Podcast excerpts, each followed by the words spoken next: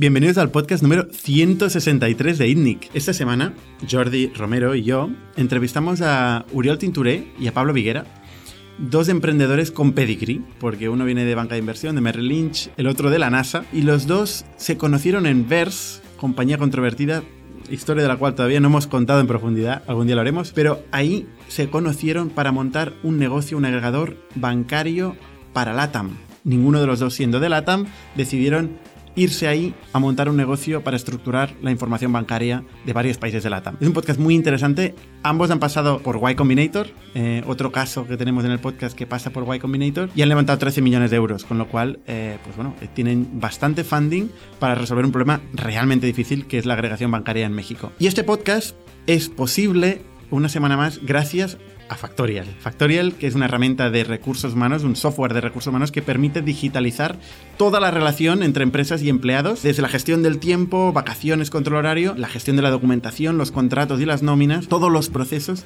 eh, que tienen que hacer los empleados y las empresas de forma 100% digital en la nube y en estos tiempos que corren no hay otra alternativa, con lo cual eh, Factorial tenemos la suerte de estar en el lado de la digitalización y poder estar ayudando ahora mismo a todas estas empresas que tienen que sobrellevar la situación del remoto eh, y seguir funcionando como, como siempre. Muchas gracias Factorial y os dejo con el podcast de esta semana.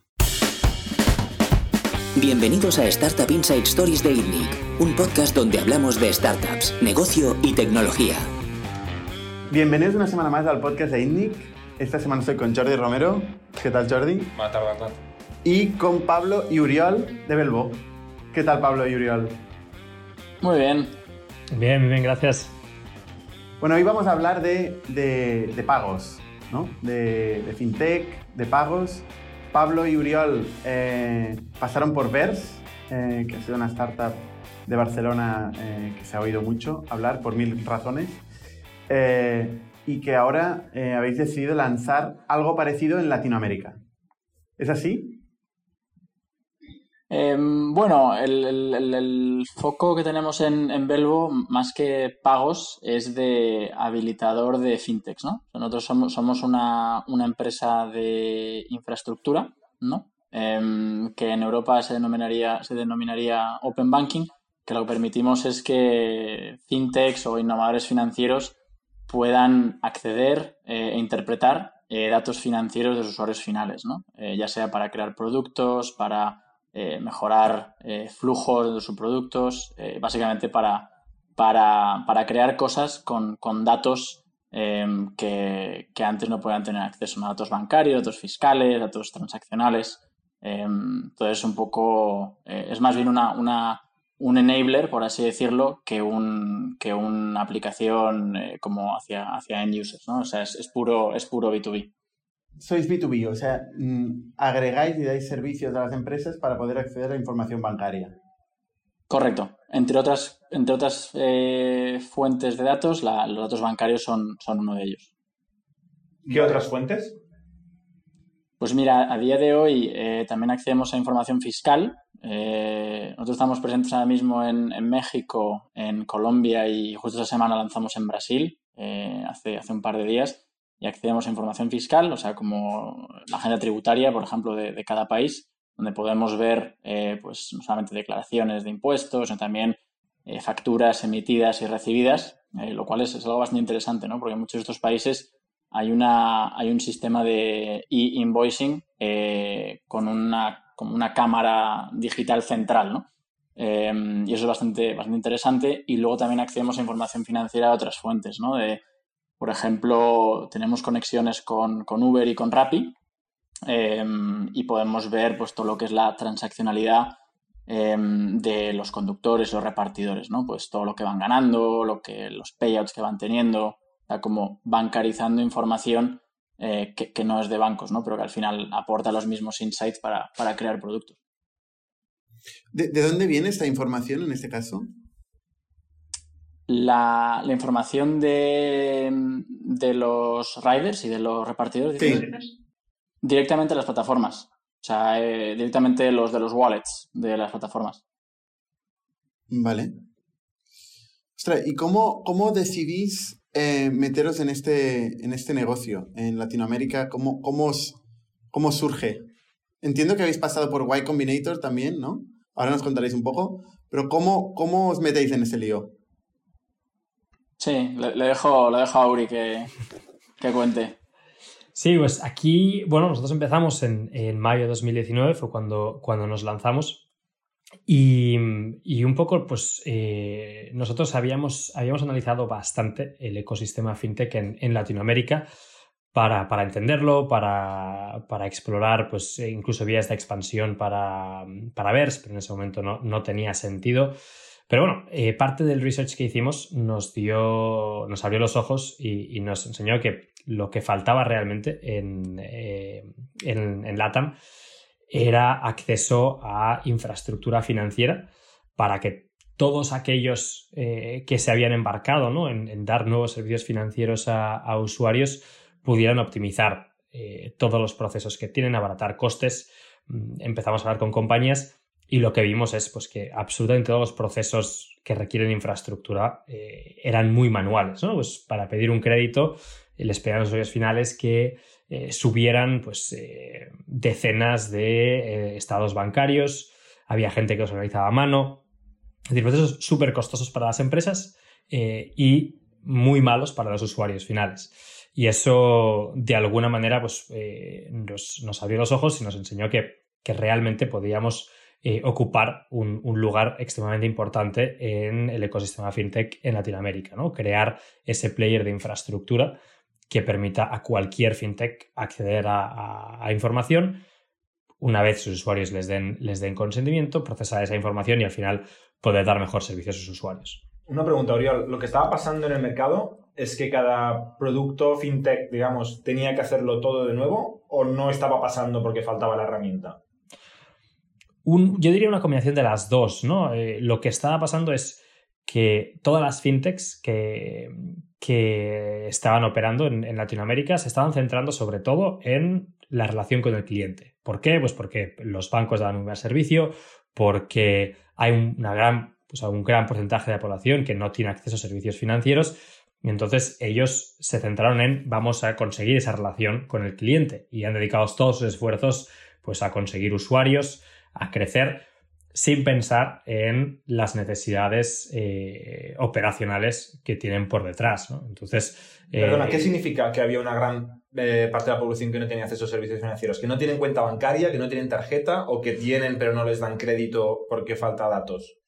Las dos. La primera, pues un 50% de la población no tiene acceso a cuenta bancaria. Y de, por tanto, ese 50% ya prácticamente no tiene acceso a ningún otro tipo de servicio financiero. Pero tienen de, economía, o sea, pagan y cobran en cash. Pagan y cobran en cash, eh, exacto, y eh, pues al final, mm, de alguna manera, tienen la intención de entrar eh, en, servicios, en servicios financieros. Entonces, pues las, las, nuevas fintechs se han encargado de intentar facilitar esa entrada, ¿no? Eh, y en ese proceso, pues sean eh, toda la parte de infraestructura que se necesita detrás, pues todavía no se había tenido en cuenta. Entonces, cuando las empresas están en un punto de crecimiento, como, como están pues, empresas como, como Nubank, como incluso pues, otras que no, que no dan servicios financieros, pero se quieren meter como Rappi, empiezan a ver que no todo lo pueden hacer in-house y que parte de, de, lo que no es core para ellos, que es la relación con el cliente, eh, es mejor que lo haga alguien que esté especializado en esos, en esos servicios. ¿Vosotros sois eh, de algún país de Latinoamérica o alguien de vosotros o, o sois de, de, España? De España. Los dos. Uh -huh. ¿Y por qué os fijáis en Latinoamérica? O sea, ¿por qué de golpe veis esta oportunidad? ¿Cómo, cómo pasa? ¿Conocéis a alguien de Rappi? ¿Conocéis algún caso, algún cliente concreto que os comunique este problema? Bueno, hicimos, o sea, nosotros hicimos mucho, mucho research cuando estuvimos investigando. O sea, nosotros lo que, lo que vimos es que FinTech ha cambiado el ecosistema en Estados Unidos, ha cambiado el ecosistema en Europa. Eh, y eran pues dos mercados en los que si nosotros queríamos empezar algo, eh, pues la, la competencia y, y, la complejidad eran bastante, bastante elevados. Y, y, un mercado que vimos que estaba creciendo mucho, pero que todavía tenía una oportunidad muy grande, era Latinoamérica. ¿no? Eso fue un poco la premisa, fue analizar mercados, es decir, dónde está la oportunidad fintech vimos que... Eh, fue puro análisis, puro research, análisis, visteis ahí hay una oportunidad, vamos a meternos ahí, ¿no? Bueno, primero, puedo decir, ¿dónde nos centramos en, explorar? ¿no? Y decidimos centrarnos en explorar en Latinoamérica. Europa no tenía sentido, pues porque, bueno, conocíamos y empezar algo de cero, pues era complicado a nivel competencia, eh, a nivel, pues el, avance que ya ha tenido FinTech. Lo mismo en Estados Unidos. En cambio, nos encontramos en Latinoamérica, pues un sitio donde FinTech B2C había crecido mucho en los últimos pues, cinco años eh, y, y FinTech B2B, toda la parte de infraestructura, era prácticamente inexistente. Y entonces, ese fue el primer punto. Luego, a partir de ahí, sí que pues, utilizamos pues, todo, pues, todo el research que pudimos hacer, de hablar con pues, empresas, con posibles clientes, con, inversores, para entender bien el mercado, para entender qué es lo que haría falta. Y, después de dos meses de, mucho, de, pues, de muchísimas conversaciones con todo el mundo que podíamos hablar, eh, pues ahí es cuando, cuando vimos claramente qué tipo de producto era necesario y cómo había que, cómo había que empezar. E, ese es un, tema interesante porque mucho, mucha gente quiere emprender, ¿no? Pero muchas veces no saben por dónde empezar, dónde está el problema, dónde está la idea, ¿no? Em, la gente se, se, construye muchas veces soluciones a sus problemas. En vuestro caso, eh, hacéis realmente un proceso de investigación y veis una oportunidad y vais a atacarla. Mi, mi pregunta es, los siguientes pasos, una vez decidís esto, es iros físicamente a, Latinoamérica, algún país de Latinoamérica, eh, meteros ahí en el... Veo que Pablo se dejó el, mustache típico de, México. ¿Realmente os metéis ahí en la cultura o, qué hacéis? Sí, realmente, realmente sí, ¿no? O sea, ahí, pues nosotros, como decía Uri, ¿no? Empezamos la compañía en mayo de 2019 eh, y entre mayo y diciembre eh, de 2019 o sea, estuvimos yendo todos los meses para allá, ¿no? Evidentemente, o sea, nuestra visión es, lo podemos comentar más adelante, ¿no? Pero es, muy, es muy amplia, ¿no? A nivel de, a nivel de producto y a nivel de, cobertura, ¿no? De, pan, pan regional o pan LATAM, ¿no? Pero empezamos como muy centrados y, muy enfocados en, México, ¿no? Eh, como para validar, ¿no? Que también donde teníamos más eh, conocimiento del mercado, mejores contactos, etcétera, ¿no? Entonces, estuvimos pasando pues prácticamente una semana al mes durante los meses de, desde mayo hasta diciembre eh, allí en México, ¿no? Y de esto de que va hasta la semana y 30 eh, reuniones, ¿no? Eh, pues con lo, como decía Uri, ¿no? Con todo tipo de, stakeholders y ahí ya habíamos validado bastante la necesidad y ahí éramos, estábamos ya en fase de, product building, ¿no? Em, teníamos ya los primeros, los primeros ingenieros en el equipo y hicimos también un proceso como muy de, desarrollo de producto con nuestros prospectos, ¿no? Que ahora muchos de ellos son clientes, ¿no? Entonces, eh, pues hacíamos sesiones como muy detalle con ellos, viendo sus necesidades, cómo teníamos que adaptar el producto. Nosotros, evidentemente, veniendo del mundo B2C FinTech en Europa, ¿no? Pues en Verse, en Revolut, etcétera, habíamos sido consumidores de ese tipo de plataformas de infraestructura Open Banking aquí, ¿no? Entonces, em, pero evidentemente lo que es simplemente un, oye, llevar lo que hemos usado o lo que funciona en Europa no tiene ningún sentido, ¿no? Eh, entonces, en ese proceso, pues eh, realmente sí que nos, metimos de lleno eh, y, creamos un producto, pues, from scratch, en base a las necesidades del mercado, ¿no? Porque el, ecosistema bancario en Latinoamérica, o sea, aquí en Europa hay la PSD2, que es una nueva regulación que está obligando a los bancos a abrir su información y poder acceder vía APIs o, bueno, principalmente vía APIs. Em, en Estados Unidos también hay algo parecido desde, de hecho, más tiempo. Pero ¿cómo es en Latinoamérica?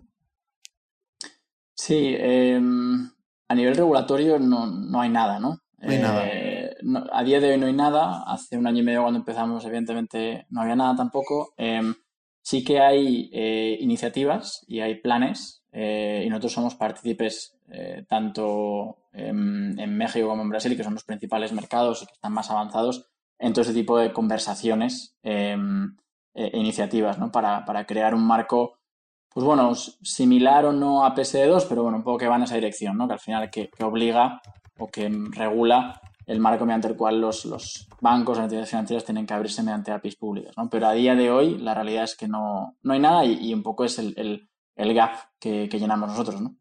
Y el competidor privado, digamos, no regulatorio fuera de Latinoamérica, ¿quién, quién es? O sea, en Estados Unidos y en Europa, ¿quiénes son los más parecidos a Belbo? Sí, eh, bueno, a, nivel y salvando evidentemente lo que comentábamos, ¿no? Las, distancias entre mm, un poco adaptación al mercado, ¿no? Y, en parte también motivo por el cual nosotros nos hemos metido en todo ese tipo de fuentes de información no bancaria para adaptarlo bien a, la realidad del mercado. Eh, las referencias a nivel internacional, pues están, por ejemplo, en Europa, eh, están compañías como, como Tink, eh, países nórdicos, o como TrueLayer en, en Reino Unido. y en Estados Unidos, pues está Plaid, ¿no? que, fue adquirido por Visa hace, hace hace nueve meses y, otras compañías como pueden ser Finicity, por ejemplo, em, pero ya son como más o menos las referencias a nivel internacional. Mm, en España, Unax, Afterbanks, eh, Flanks, mm. una compañía nueva que apareció, em, ¿no? Imagino que son, son referencias. Entonces, mi pregunta es, si, si no están tan avanzados los bancos a nivel digital, eh, ¿cómo lo hacéis? Porque, claro, imagino esto ha funcionado siempre con, con, scrappers muchas veces, ¿no? Con, haciendo scrappers de las interfaces que puedan tener los bancos, sobre todo las interfaces móviles, que son más simples. ¿Cómo, lo hacéis vosotros? Sea, en el, en el cómo eh, accedemos a, la información, eh, nosotros básicamente, pues como decía, como decía Pablo, ¿no? no hay ningún, ningún marco regulatorio pues, que, que haya obligado o que, que haya facilitado eh, pues que el acceso a la información sea abierto y sea común. Entonces, básicamente, diría, nos tenemos que buscar la vida eh, con cada nueva integración que hacemos. Entonces, nosotros, cada institución que agregamos a la plataforma, requiere un desarrollo interno, requiere un proceso de eh, analizar cuál es la mejor manera de acceder a la información. Y al final lo que hacemos es pues, pues reproducir el mismo proceso que hace que, por, el que va un usuario final cuando accede a su, pues a su banca online, ya sea vía, vía web, vía móvil. Lo que sí que es cierto es que nosotros tenemos una tecnología extremadamente potente para optimizar eh, esa, pues, esa automatización y conseguir que eh, eso funcione de una manera muy rápida y de una manera muy eficiente. Comúnmente pues, se, utiliza tecnología tipo screen scraping para, eh, para, acceder a esta información, que básicamente lo que es es pues, abrir un, un browser y de manera automática pues navegar a la web del banco y hacer clics en los diferentes elementos que te encuentras en la pantalla siguiendo el flow que hace el usuario. Eso tiene, tiene varios problemas. No es una solución muy robusta, es extremadamente lenta eh, para los estándares que nosotros queremos conseguir y eh, entonces nosotros lo que hacemos es eh, un desarrollo mucho más pues, profundo en el cual nosotros pues, pues somos capaces de conectarnos de buena manera directamente a, los servidores del, banco. Eso hace que pues acceder... Son, son APIs, Uriol. O sea, ¿accedéis a las APIs del banco? ¿O os da el banco acceso privado a...? ¿O tenéis una puerta trasera en el banco? No, o sea, bueno, nosotros, o sea, ahora mismo todas las, todas las integraciones que tenemos hechas no hemos hablado con el banco, no hemos hablado con... O sea, es decir, es, o sea, lo hacéis con las credenciales del usuario, ¿no? El usuario da las credenciales y vosotros las usáis para acceder a sus datos. Exacto. Entonces, el proceso, es decir, si, si el banco utiliza una, una API eh, fácilmente reproducible, pues sería ideal, pero lógicamente los bancos, pues estos procesos son extremadamente complejos, ¿no? Es decir, es, imagina una, una, API, pero que el objetivo fuera que nadie pudiera conectarse, ¿no? Pues, pues es, eh, es, un poco, es un poco lo que te encuentras. Entonces, eh, que un poco son casi antónimos, ¿no? Una API lo que hace es abrirte el camino para que quien quiera se pueda conectar, pero la conexión interna del banco, pues lógicamente, eh, por temas de, pues, internos, eh, se limita mucho. Entonces somos capaces de un poco reproducir esa comunicación entre el navegador y el, y el, eh, y el servidor del banco. Y podría asemejarse a el banco tiene una API y nosotros nos conectamos a ella. por debajo, cualquier, scrapper también utiliza los datos del servidor del banco, ¿eh? Simplemente renderiza el DOM y luego va navegando el DOM. Quizás lo que estás diciendo es que tú antes de hacer esto miras la respuesta de datos que te da el banco por JavaScript o Ajax o lo que sea y procesas esto, ¿no? Pero en el fondo, o sea, si estás interceptando la sesión web del usuario, es lo que hay, son aguas contadas, ¿no? Sí, sí, o sea, es eso. El tema es cómo, cómo, haces, cómo, cómo haces ese proceso, ¿no? Es decir, ese proceso lo puedes de alguna manera delegar a, eh, a tu navegador eh, y simplemente pues, eh, reproducir el flow del usuario o puedes hacerlo tú mismo, ¿no? Y hacerlo tú Usas la API privada del propio banco. O sea, intentas hacer ingeniería inversa de la API privada del banco y la entiendes. Con el riesgo de que te la cambien también, como igual que cambian el interfaz y la rompan, ¿no? Que bueno, este es el clásico del... O sea, al final lo que estáis diciendo es que lo, que estáis diciendo es que tenéis un scrapper eh, potente, pero deja, no deja de ser un scrapper. O sea, si el banco, si el banco nos abre la API, eh, tenéis scrapper. Y, esto se puede hacer mejor o peor, y entiendo que con Verse ahí tuvisteis eh, una buena experiencia de trabajar con scrappers de forma bastante profunda. Imagino que no será muy distinto el, sistema en, en, en Belvo, ¿no? El, concepto, eh, bueno, el concepto es, eh, es, parecido. Sí que es verdad que el caso de uso era muy distinto, ¿no? Pues en Verse se utilizaba para eh, mover dinero de, las propias cuentas de Verse hacia los, hacia los usuarios, pues para efectuar los, los, pagos que los usuarios quieren llevarse a su banco. Y nosotros aquí estamos accediendo, accediendo a información. Es decir, el caso de uso es distinto, el concepto es similar, la manera de hacerla es muy, muy, muy distinta, ¿no? O sea, pues eh, nosotros nos centramos en esto al 100% eh, y estamos evolucionando día tras día. Entonces, el, eh, pues, la potencia, la capacidad, la, pues, la complejidad que tiene lo que hacemos ahora es infinitamente superior. Una pregunta, hablando de. Es un tema súper recurrente el último podcast fue sobre, o penúltimo, sobre CTOs. Em, hablando de potencia, ¿eh? estoy mirando vuestros LinkedIns y me cago encima, ¿no? Veo Wharton School, Stanford, NASA, Merrill Lynch. O sea, no está mal eh, el pedigrí que lleváis y el, currículum que lleváis los dos eh, de negocio, ¿no? Y de formación de estrategia y tal, pero, pero tecnología no, no, forma parte de vuestra formación o vuestra trayectoria. ¿Cómo, cómo, cómo incorporáis la tecnología? ¿Tenéis un equipo técnico que habéis contratado? ¿Tenéis un fundador tecnológico? ¿O vosotros habéis aprendido y sois también, digamos, coceteos? ¿Cómo, cómo lo habéis hecho? Ahí yo creo que casi es una ventaja que ninguno de los dos sea developers, porque uno de los riesgos cuando empiezas negocio es, es picar código demasiado pronto. Eh, pues lo que, lo que decíais al principio, te creas tú la solución a un problema que todavía no has validado. Entonces, casi para nosotros ha sido una, una ventaja. Eh, pues mm, yo quizás soy un poquito más, más técnico que, que Pablo, pero no puedo, eh, no puedo picar nada que sea production ready, ni, y ni mucho menos pensar en un producto eh, pues a nivel infraestructura, ¿no? Entonces, ahí fue clave las primeras contrataciones que tuvimos y, el equipo técnico que hemos, que, hemos eh, logrado juntar. Sí que creo que pues hemos puesto ¿Cómo lo hicisteis? Porque es que es un clásico que te vengan dos fundadores que están haciendo un MBA o tienen un perfil de negocio y dicen queremos contratar un CTO o un perfil técnico, ¿cómo lo hacemos? ¿Cómo lo Porque, bueno, habéis hecho algo, ¿no? Claramente. Ahí yo un par de cosas que nos han salido, nos han salido bien. Sí que es verdad que pues, eh, buscamos ya desde el principio eh, un, nivel de seniority bastante alto.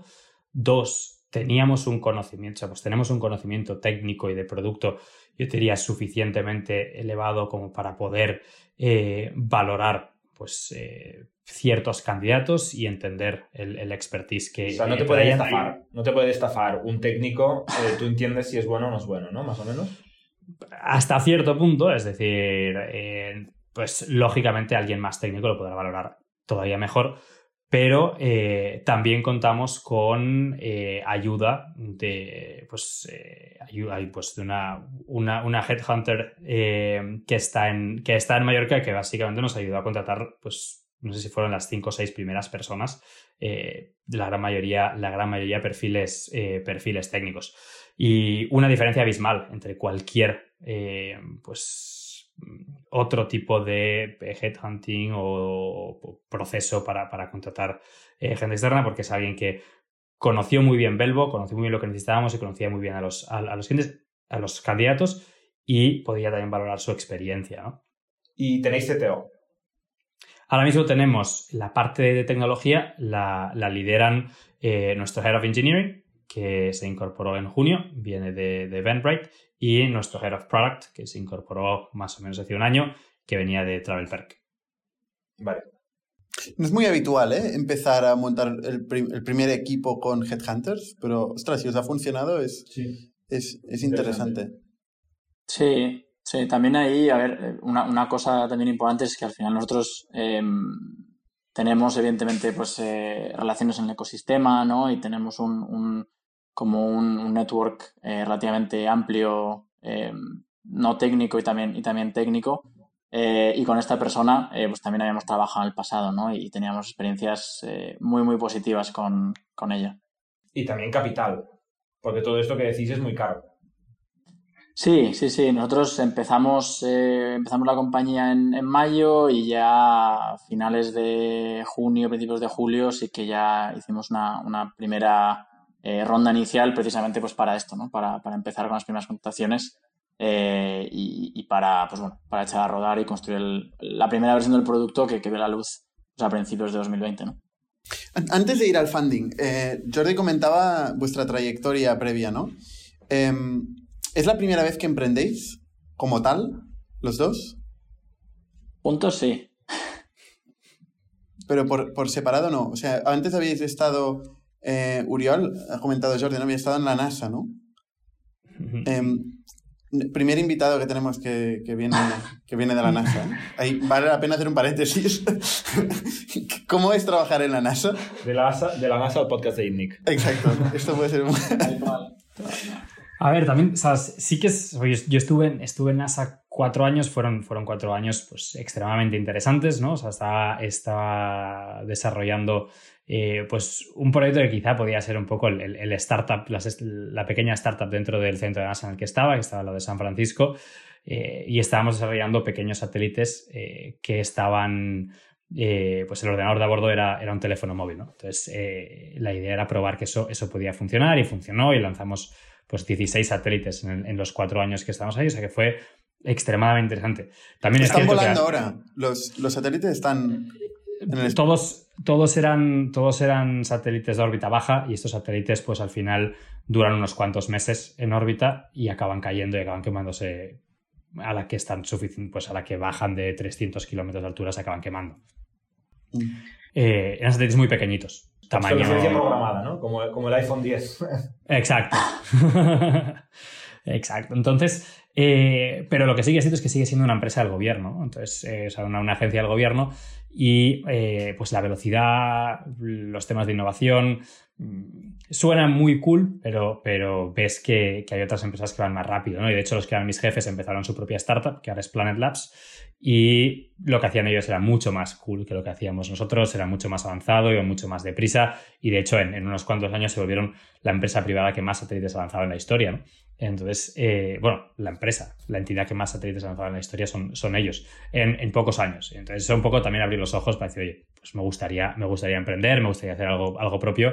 Y de hecho, pues una, la primera empresa que, empecé con un par de compañeros de Stanford, eh, justamente era de pequeños satélites, y es en la que estuve pues, eh, el verano entre el primer y el segundo año del MBA. La, la, pusimos en marcha y la empresa sigue y ha levantado bastante capital. Que era Capella Space, ¿no? Exacto. Suena mucho mejor decir he trabajado en NASA que decir soy funcionario, ¿no? O sea, realmente. He sido funcionario. He sido funcionario. fatal. Sí, aunque, aunque en muchos casos reconozco que no es muy diferente. Ya no es curioso porque yo creo que nadie piensa en NASA como donde están los funcionarios, pero bueno, lo que has dicho tú. Una pregunta súper off topic, pero has hablado de que hiciste un MBA en Stanford, ¿no? En el último podcast hablamos con una persona que hizo un MBA en IS justo antes de emprender. Eh, ¿Te ha ayudado el MBA de Stanford eh, para emprender? ¿Te ha merecido la pena? Sí, al mil por cien. O sea, no, habría sido capaz de, no habría sido capaz de emprender ni de cerca. Tienes un millón de dólares, ¿no? O sea, más o menos. no, no. Digo, eh, es, es, es, todo. Es, es, desde cómo te formas. de un perfil bastante técnico. Eh, con algún amigo de NASA pues estábamos intentando eh, plantear alguna opción y veo un poco lo que hacíamos a lo que, a lo que pues nos podemos plantear ahora y está años luz, ¿no? Es, es eh, la manera de pensar, eh, es la gente con la que puedes hablar, es cómo puedes entender el mercado, absolutamente todo, el acceso a capital. Yo creo que es, vamos, la única razón por la que, por la que he podido emprender ha sido gracias a Stanford. Luego iremos a la historia de Pablo, que también es, interesante. Em, ¿cómo, ¿cómo, haces el salto a, a VERS, a Barcelona, de, San Francisco a Barcelona? Y, pasas a ser el, CEO de VERS, ¿no? Durante, durante un tiempo. Sí, ahí, o eh, pues yo estaba en Estados Unidos y después del MBA empecé a buscar opciones para volver, para volver a España eh, por, razones personales y, entonces, pues justo al principio, pues a través de, a través de, contactos, de hecho, eh, gracias a Pablo, aunque no nos conocíamos directamente, pero teníamos contactos en común, Pablo había hablado con, inversores en VERS eh, Pablo tenía contactos, eh, teníamos contactos en común a través de, de, MBAs en, Estados Unidos. Y bueno, pues, pues eh, vi que estaba la opción de, volver a España y de pues, unirme, unirme a VERS. Pues, estuve unos meses trabajando al principio pues, con Bernardo, que era quien, quien estaba llevando la compañía. Y al cabo de, un tiempo, pues también cuando se incorporó Pablo, pues lo pasamos a llevar eh, entre los dos. O sea, sí que, bueno, pues eh, a nivel título pues podía poner, poner CEO, pero realmente Pablo y yo lo, llevamos mano a mano de la misma manera que llevamos eh, ahora como, como coceos sin, sin ningún tipo de, de, problema y con, digamos, fue yo creo que la prueba de que podemos trabajar súper bien y que nos podemos dividir muy bien el trabajo. Y, y, el salto fue ese. O sea, empecé a buscar oportunidades, mm, salió esa, esa opción Estuve ayudando desde Estados Unidos sin, sin un poco sin pedir nada, nada a cambio y eso, eso también pues les, eh, les gustó y sí, y un poco pues también con, con, la voluntad de tirarme a la piscina y decir, oye, si esto sale adelante, yo me vuelvo. Y, vale, tu, tu, pues tu entrada eh, fue, fue, un poco en un momento controvertido porque se echaron a los tres founders de Verse. De hecho, aquí hemos tenido Darío en el podcast eh, y desde luego conocemos a, a, los, a, los, otros, a los tres, vamos. ¿Qué, qué, qué pasó ahí? O sea, ¿cómo, ¿cómo fue este momento en que de golpe, porque esto vale la pena profundizar, eh, en una startup, tres fundadores, de golpe desaparecen los tres fundadores y entras tú a liderar la startup. ¿Cómo es este proceso? Bueno, fue un poco un proceso paso a paso, ¿no? O sea, yo cuando llegamos, Pablo y yo, eh, pues ese cambio, o sea, todo, la, todo, ese cambio de alguna manera es, pre eh, el tiempo que estuvimos nosotros allí y lógicamente pues que, que, los fundadores salgan de una empresa pues es complicado, ¿no? El equipo, sobre todo de cara al equipo interno, el equipo interno pues está confundido, eh, hay que dar, pues hay que dar una, una, clara dirección de hacia dónde queremos ir, de, por qué el, el, cambio sea mejor y al final yo creo que lo importante pues es pues establecer una buena relación con el resto del equipo eh, que vean que se puede, que se puede confiar, que, vamos todos a una. Y eso fue un poco lo que Pablo y yo pues, trabajamos día a día con, eh, con el equipo. Lo que pasó internamente pues, es, eh, es pre nuestra llegada y realmente pues, intentamos trabajar pues, pues, para que nos afectara lo mínimo. Entonces, pues preguntábamos lo mínimo y intentamos que nos afectara lo mínimo porque realmente hay que mirar hacia adelante. Liderar, liderar una organización preguntando lo mínimo. Eh, ¿no? Es, es, complicado. Realmente tampoco estuvisteis mucho tiempo, ¿no? ¿Qué, qué, pasó? ¿Por qué, ¿Por qué lo dejasteis? ¿Porque teníais un proyecto o decidisteis previamente dejarlo y luego montasteis el proyecto?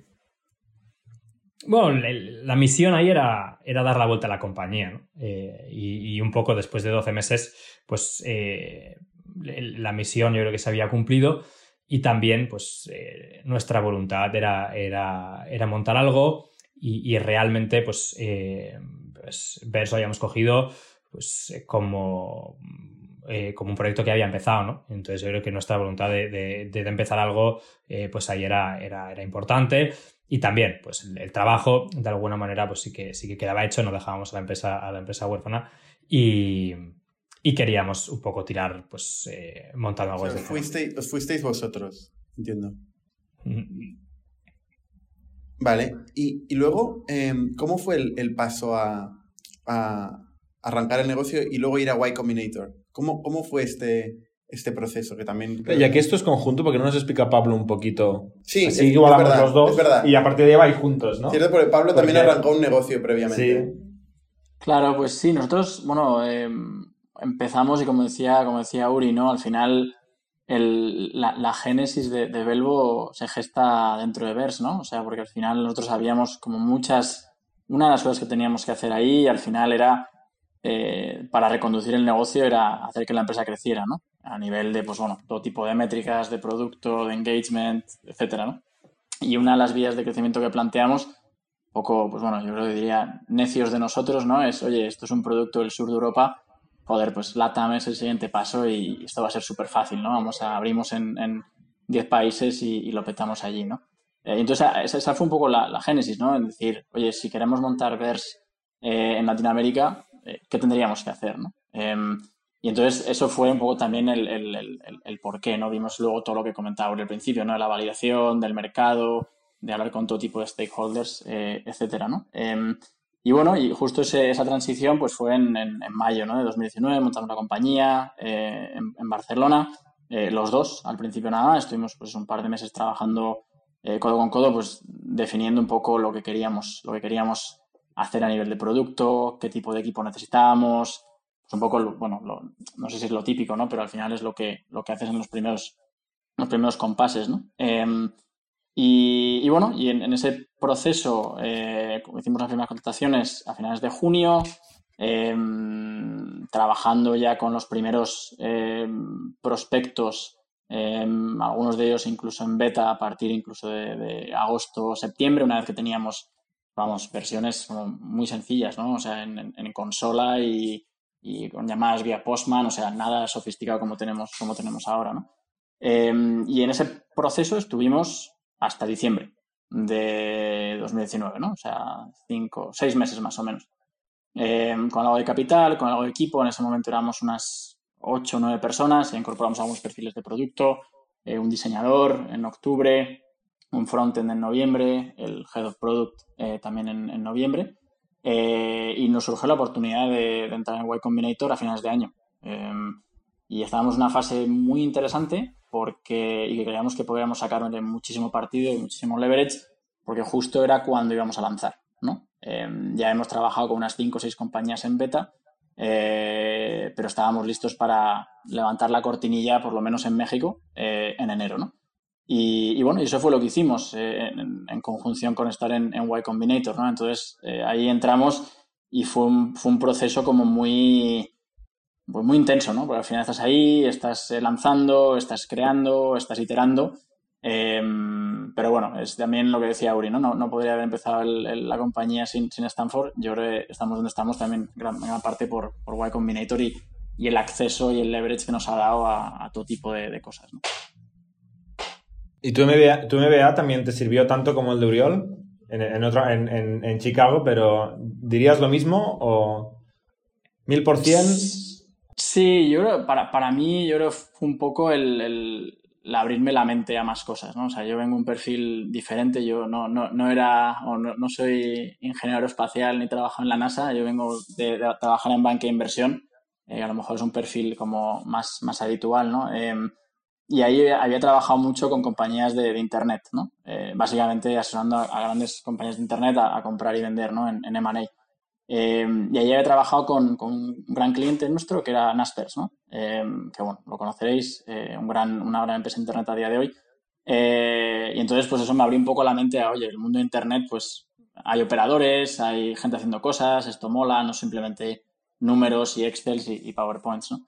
Y entonces a mí el, el, MBA me sirvió mucho para explorar, ¿no? Para, para, para ver cosas, para no sé, para probar, para relacionarte, pues yo qué sé, cinco ideas de negocio que quieres montar, que empieces con unos compañeros, que ves que no tira, qué tal, no sé qué. El verano, entre mi primer y segundo año, estuve eh, cinco meses montando un negocio en, en Southeast Asia eh, de venta de material de oficina con, con, Rocket Internet, pues ese tipo de cosas, ¿no? Lo que yo llamo experimentación, ¿no? Eh, a nivel personal y también evidentemente a nivel profesional, ¿no? Entonces...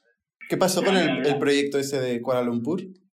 Eh, eso al tiempo, bueno, o sea, como muchos negocios de Rocket Internet, pues eh, se cerró, ¿no? Eh, yo, yo, estuve ahí como uno de los fundadores iniciales, esto fue en 2000, era 2012.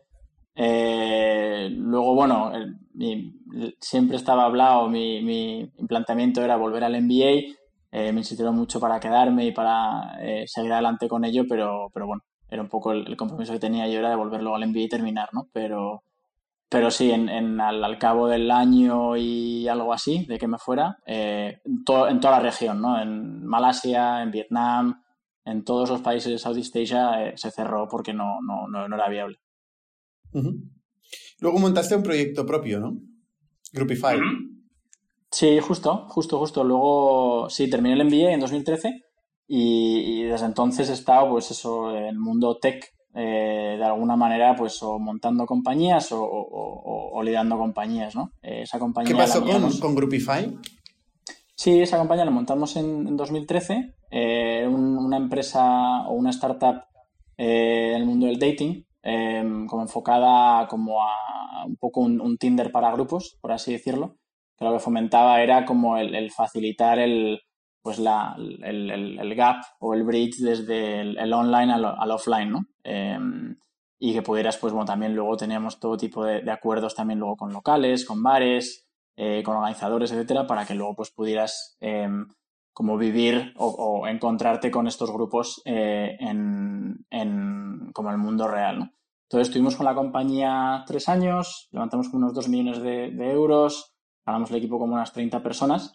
Eh, y bueno, luego eh, nos, hizo un, nos hizo una Quick Hire, una compañía líder del sector del dating en, en, Asia. ¿no? Esto fue en, 2000, en 2016, una compañía que se llama, se llama Pactor. Eh, y yo me uní con, con, parte del equipo ahí. ¿Cómo, cómo defines una Quick Hire, a Quick Hire para la gente que nos escucha? Se habla mucho de la Quick Hire, pero en términos concretos, hay, sí, sí, hay, hay diferentes, yo creo hay, diferentes definiciones, ¿no? Es un espectro amplio, pero en nuestro caso fue captación de talento, ¿no? Al final el, equipo encuentra, eh, entre comillas, una nueva casa em, y, el proyecto encuentra una nueva casa dentro de, un, dentro de una, compañía más grande em, y más consolidada, ¿no?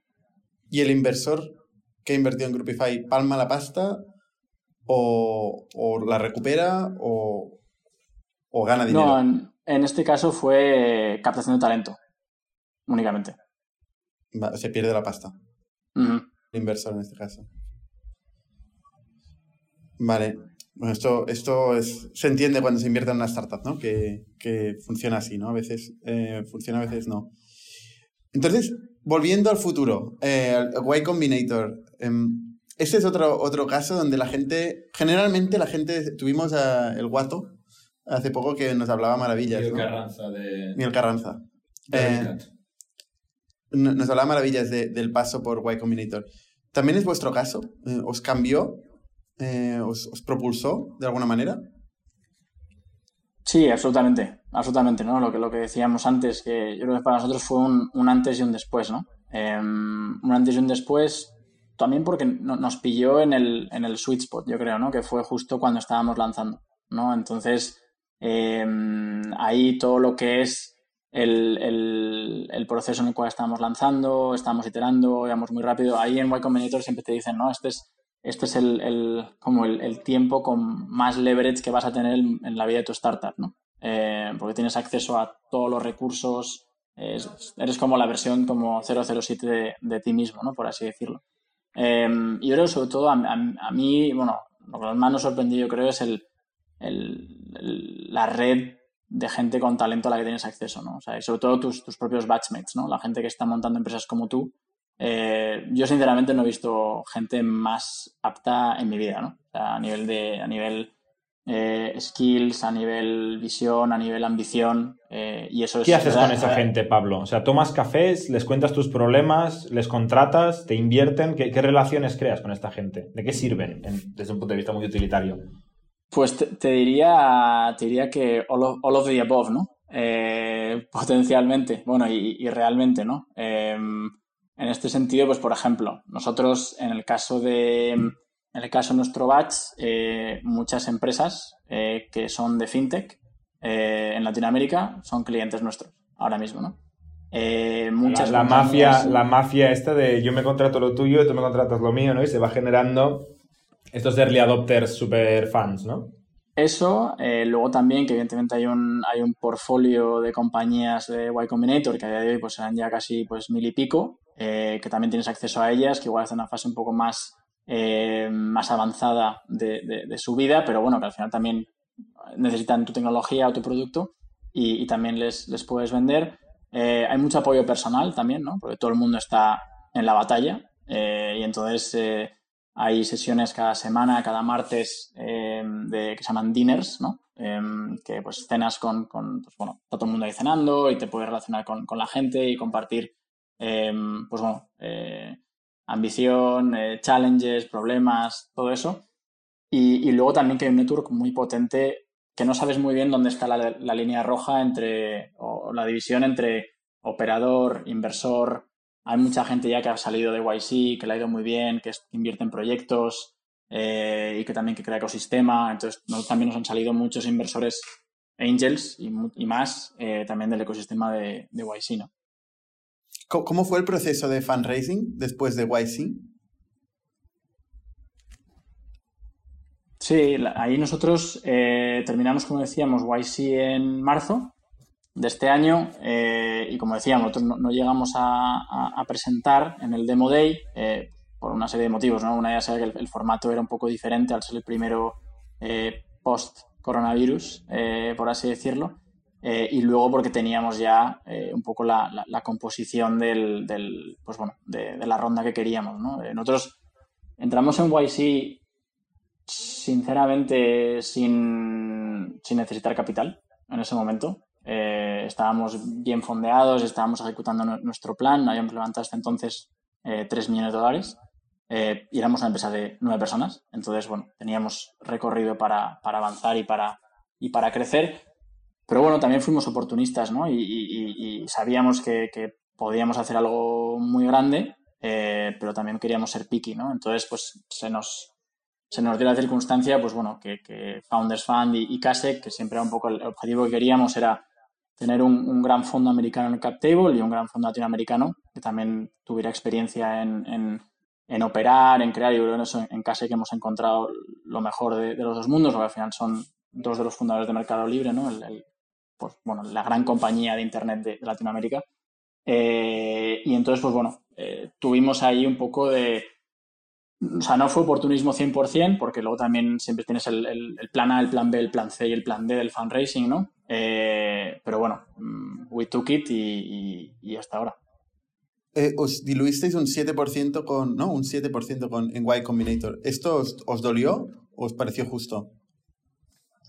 Eh, lo hemos hablado muchas veces, Uri y yo, ¿no? Y evidentemente ya teniendo, teniendo inversos en el cap y volantes, eh, también era algo que teníamos que hablar, ¿no? Porque evidentemente, entre comillas, la, la, entrada de YC era como un down round, por así decirlo, ¿no? Entonces diluía a todos. Eh, pero bueno, pero yo creo a, a efectos prácticos, eh, por todo lo que nos ha aportado y por todo lo que nos aporta, eh, yo creo que vale la pena, ¿no? sin duda vale la pena el 7% cuando empiezas e incluso cuando estás más avanzado aporta mucho por lo que, por lo que, por lo que te trae, ¿no? incluso hay compañías, en muchos casos, en fases mucho más avanzadas que nosotros, eh, y habiendo obtenido muchísima más financiación que nosotros, que dicen, oye, vamos a YC y, ese 7% lo damos igual. Sí, sí. ¿Creéis que habríais cerrado la, ronda esta eh, con Funders Fund y, el otro fondo sin haber pasado por YC? Em, no lo sé, no lo sé. La verdad que tenemos muchas relaciones ya con, algunos de, estos fondos. De hecho, con, con Founders Fund yo creo que la conexión no fue vía YC, no fue a través de, estar en YC, fue a través de un, de un contacto, un amigo nuestro eh, que había conocido, que había coincidido en, Wallapop con, con el, el, que está ahora mismo em, en, el, en Founders Fund, ¿no? que lideró nuestra, la inversión en nosotros, eh, pero ayuda, sin duda. Ayuda porque o sea, igual que estás ahí, como decíamos antes, ¿no? En, el momento como más leverage de tu, de la, fundación, la creación de tu startup, al final estás ahí, ¿no? Es un proceso extremadamente competitivo también para los propios inversores, ¿no? De, que dicen, oye, pues igual si no, si no entro aquí eh, y esta gente le, está yendo muy bien y, apunta muy bien, eh, pues igual nunca entro, ¿no? Entonces, eh, em, no, lo, no lo sé, pero ayudar seguro que ayuda. Funders Fund es, el fondo de, uno de los fondos, de hecho, de, Peter Thiel. ¿no? Peter Thiel es fundador de PayPal y Palantir. Em, una, una, de las cosas que, que, dice Founders Fund, que no sé si fue también vuestra experiencia, es que su, al final su propuesta de valor, o parte de su propuesta de valor, es que ellos nunca han echado a un founder. Em, eso es lo que pasó en Verse, ¿no? que de alguna forma se echaron a, a los founders. Em, ¿Fue lo mismo vosotros? ¿Os, lo plantearon un poco de forma parecida? ¿Y elegisteis Founder Fund teniendo otros fondos eh, en los que, que, podían invertir? ¿Y por qué los elegisteis? Tres preguntas. la dejo, la dejo a Uri que le, que le dé.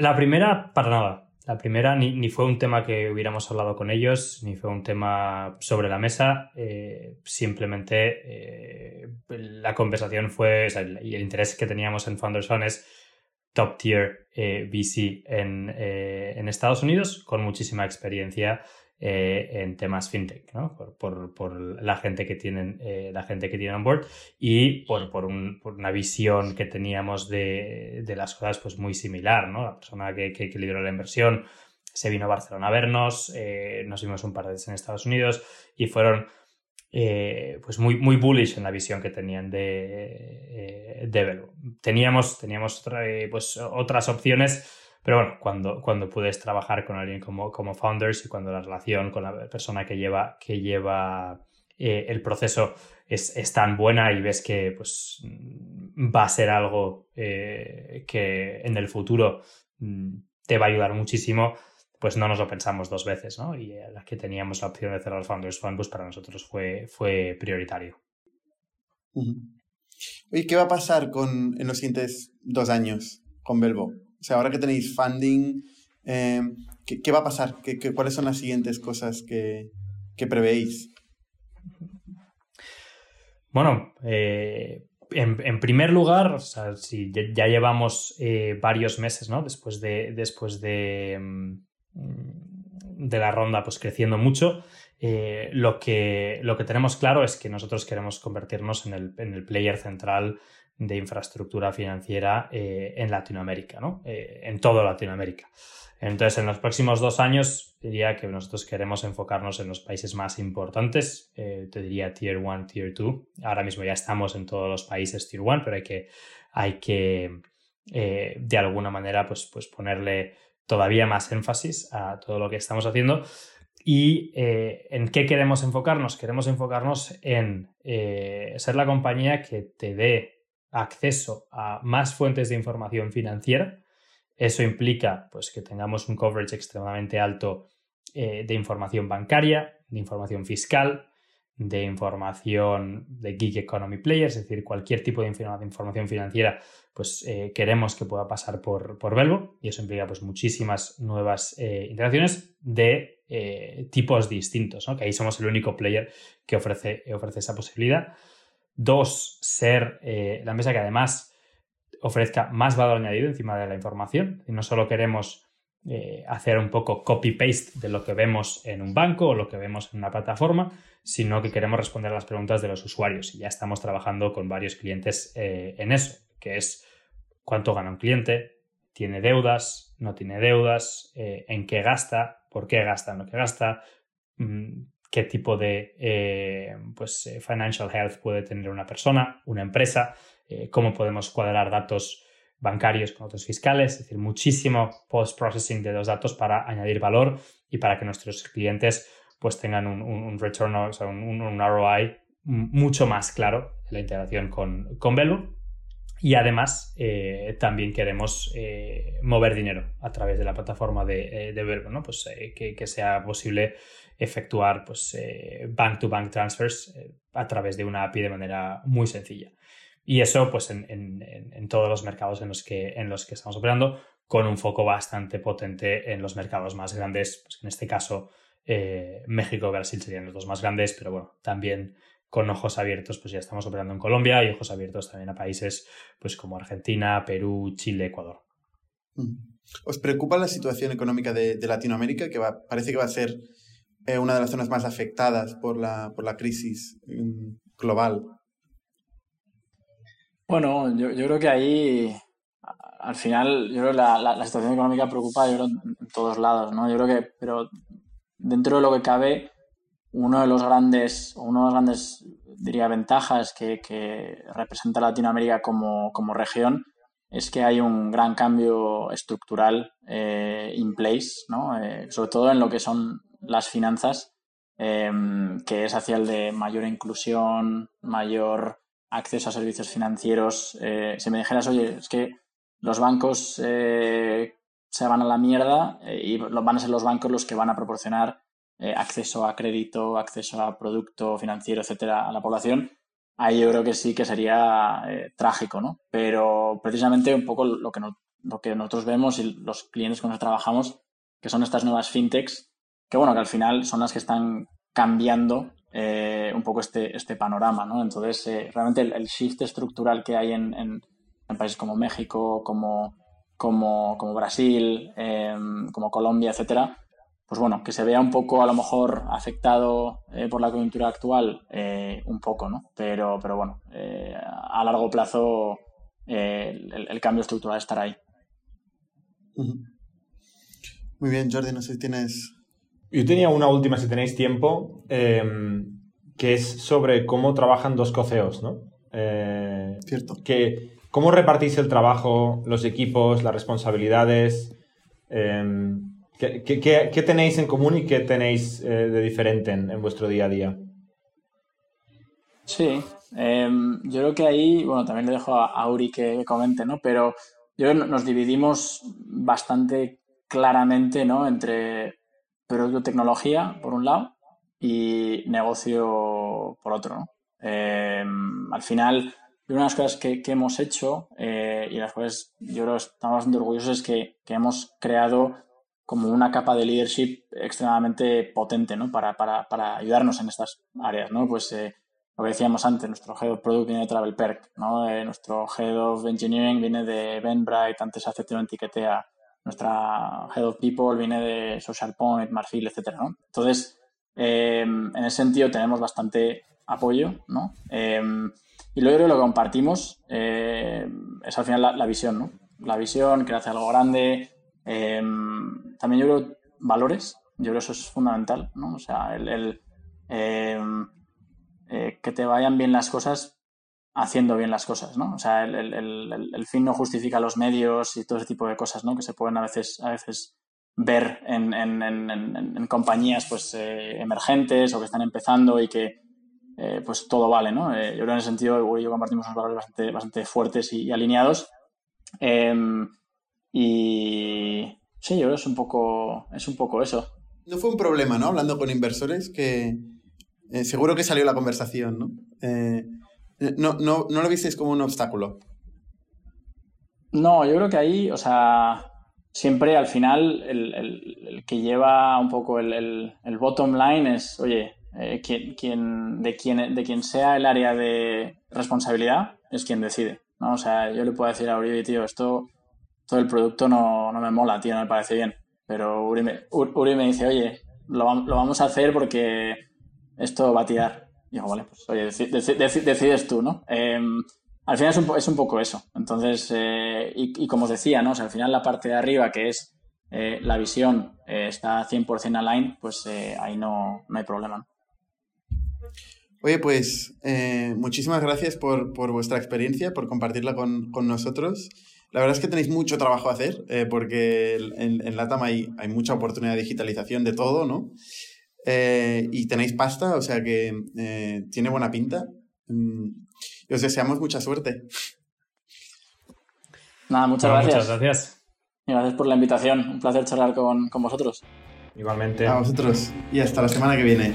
Somos un ecosistema de startups tech de Barcelona, creadores de Camalún, Kipu y Factorial, entre otras. Ofrecemos más de 5.000 metros cuadrados de coworking a startups y organizamos eventos diarios para discutir negocio y tecnología hasta la saciedad.